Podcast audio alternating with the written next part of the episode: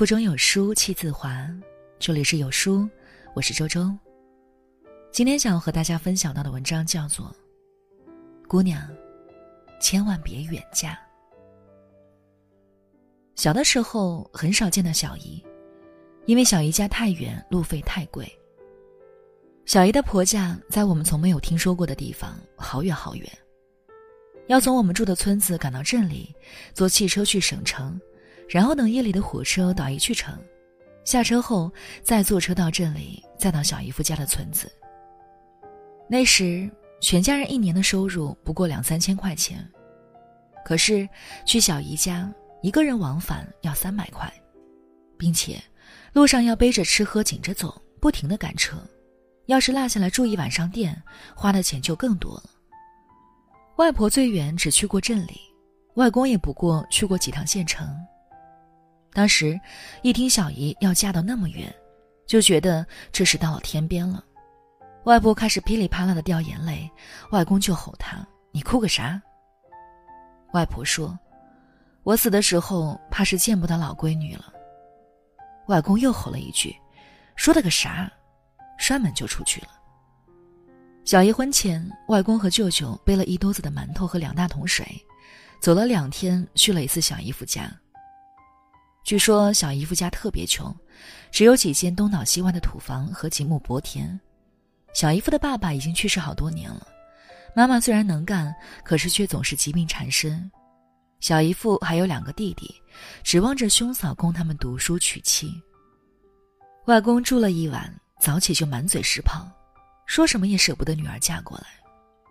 可是，小姨就是喜欢上了小姨夫的憨厚朴实。一副不怕千难万险的样子，誓死不变。最终，小姨还是嫁过去了。这一嫁，不是穷就是忙，好几年没回来。外婆想小姨，一夜一夜的睡不着觉。妈妈劝她去看看。可是，那个年代的一个六十几岁的老太太，对舟车劳顿的长途跋涉充满了恐惧。不知道车站在哪儿，也不知道该坐哪班车，东南西北都是懵的，更不知道怎么样才能找到小姨的家。况且花那么多钱，想想都肉疼。外婆就这样日思夜想，而这种思念似乎越压抑越强烈，强烈的能摧毁一个人。后来小姨写信说自己又怀孕了，六七月份就会生产。妈妈就劝外婆去看看小姨，刚好可以伺候小姨坐月子。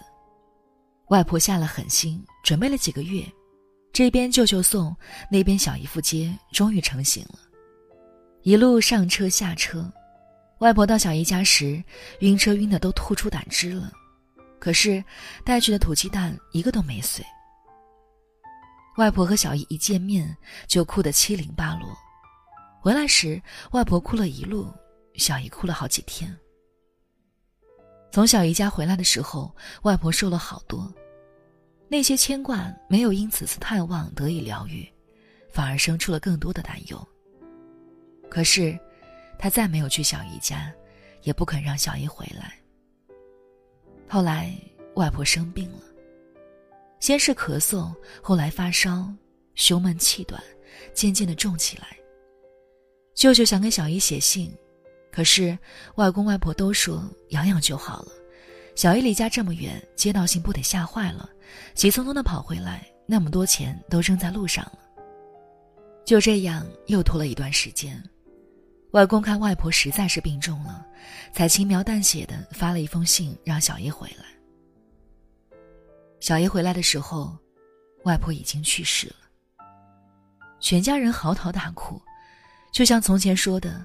外婆临终还是没能见到老闺女。这样的事情似乎还会发生在外公离世的时候。那种已然的悲伤和未然的无奈，让全家人都觉得撕心裂肺的痛。外婆的后事处理好之后，小姨回家了，一别又是好几年。一个远嫁的女儿在远方过着贫穷的日子，就算有再多的思念。又能怎样呢？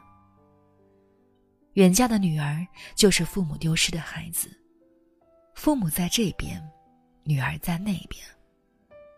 多少穿不过时光和距离的惦念，将彼此的心掰开了、磨碎了，随浮萍一起飘散在远方。弹指一挥间，我长大了，在异乡读书工作，自然也要在异乡结婚生子。从没想过，我也成为了一个远嫁的女儿。可是，我对此并不在意，也不认为父母为此会多出多少悲伤，因为我不是小姨，时代也早就发生了巨变。当年他难以克服的问题，今天都已不再是困难了。飞机、高铁、微信、电话，让地球都变成了一个村庄，哪里还有远方呢？路费早就不是问题了。大家漂洋过海的到处旅游，我回或是父母来，都不差那点钱。可是婚礼上，爸妈一直坐在餐桌前淌眼泪，说：“以后的日子就孤单了。”当时我不信，可是过了几年柴米油盐的日子之后，我才明白，这个时代的交通通讯，并不能完全穿越那些遥远的距离，而我们只能孤单的彼此遥望。夫妻俩拌个嘴，我也想找个地方让自己躲一会儿，有个人安慰我一下。可是，朋友都相继结婚了，总不好冒冒失失的跑去打扰人家。一个人在外闲逛，真的觉得自己像个孤魂野鬼一样，一颗心无依无靠。虽然钱越赚越多，可是遇到的困难也在不断升级。父母远在千里之外，只敢对他们说：“我涨工资了”，却不敢说：“我遇上坎儿了。”茫然无措的时候，想找个人帮忙，发现父母的人脉都在远方，在这里，除了老公，我一无所有。结婚了，怀孕了，有孩子了，忙了，累了，病了，才知道回家是件不容易的事儿。以前想着年节都得回去。后来就想着过年一定得回去，再后来就只能安慰自己明年一定回去。那些回不去家的年节，都变成了我和父母心里的畏惧。因为害怕孤单，所以更加畏惧热闹。远方的我是孤独的，被我扔在远方的父母更加孤独。他们年复一年的等待着，等我。等外孙，等女婿，等天伦之乐。远嫁的女儿，是嫁给了离别和孤单，注定要和父母一起在岁月中不断舔舐伤口，这伤口，却永远不能愈合。儿子三岁时，老公曾开玩笑说：“我们生个女儿吧。”我说：“不，要是女儿远嫁，我怕自己会疼死。”哥哥只有一个女儿，我说：“你不怕孩子嫁得远吗？”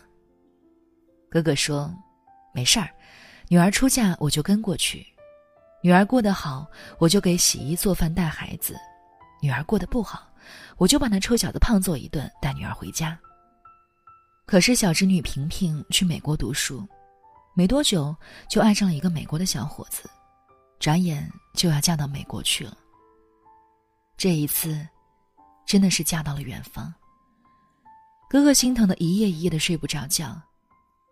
自己的小棉袄挂到了别人的衣柜里，这个衣柜还在美国，看不见摸不到，怎么舍得呀？况且，这个美国小伙子，哥哥和他说句话都费劲，更不知道他父母长得什么样。异国他乡，怎么能知道这一家子能不能对萍萍好呢？再者。女儿这一嫁就真的是聚少离多了。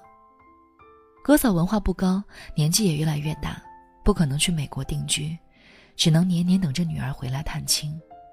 不知道哪一次的生离，就是死别。哥哥越想越舍不得，可是却不敢说，害怕给平平添堵。嫂子说：“你哥都得被迫害妄想症了，夜里睡不着觉就瞎琢磨。”总是梦到萍萍在美国受欺负，举目无亲，无依无靠；梦见外孙回来了，说的话自己一句都听不懂，醒时枕头都哭湿了一片。平平走后，哥嫂开始感冒、发烧、牙疼、溃疡，病了好久。小姨嫁到了邻村，我嫁到了隔壁的城市，平平嫁到了美国。小姨和我是被距离挡住了，可是，挡在哥哥和女儿之间的，不只是穿越地心的距离，还有永远融合不了的文化和风俗。命运的浮沉，让我们这些女儿越嫁越远，一代又一代的重复着远嫁的悲伤。女儿远嫁，从此都是错过的时光。那些不可望不可及的生活。都会变成一道道伤疤，即便年深岁远，却依旧无法愈合。都说陪伴是最长情的告白，相守是最真实的幸福。而远嫁的女儿，最给不起的，就是陪伴和相守。但不管怎样，今年，请你一定回家看看，好吗？在这个碎片化的时代，你有多久没有读完一本书了？长按扫描文末的二维码，在有书公众号菜单免费领取五十二本共读好书，每天有主播读给你听。那另外呢，欢迎大家下载有书共读 APP 来收听领读。我是周周，我在江苏丹阳给您送去问候。那记得在文末点个赞哦。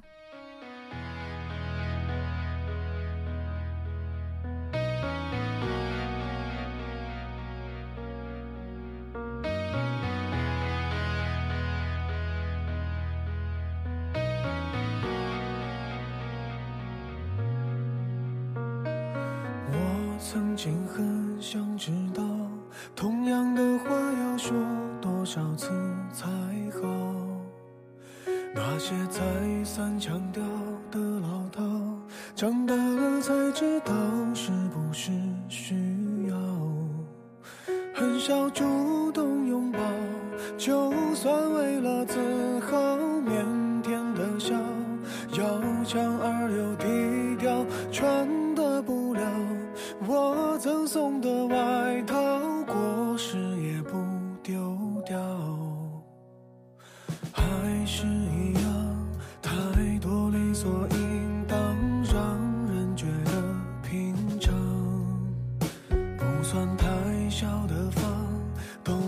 下凉的那间放着我的床。歌颂这种平凡一两句唱不完恩重如山听起来不自然回头去看这是说了谢谢反而才亏欠的。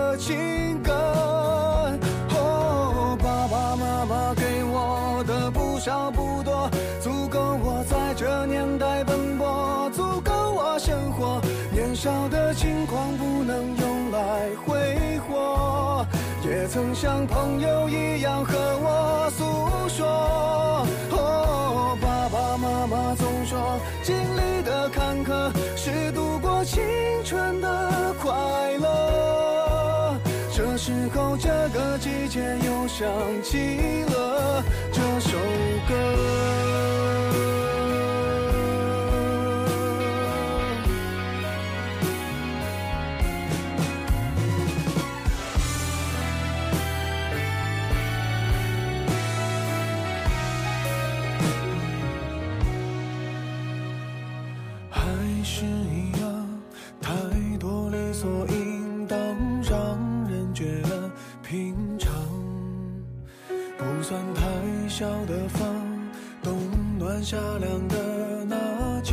放着我的床，歌颂这种平凡，一两句唱不完，恩重如山，听起来不自然，回头去看，这是说了谢谢，反而才亏欠的情感。少不多，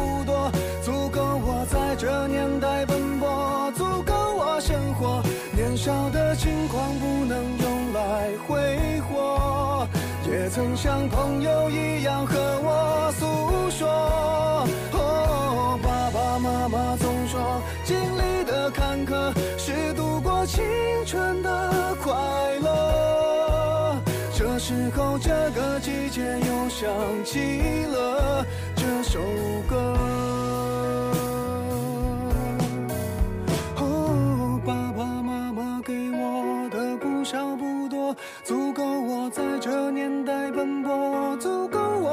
活。年少的轻狂不能用来挥霍，也曾像朋友一样和我诉说。爸爸妈妈总说，经历的坎坷是度过青春的快乐。这时候，这个季节又想起了这首歌。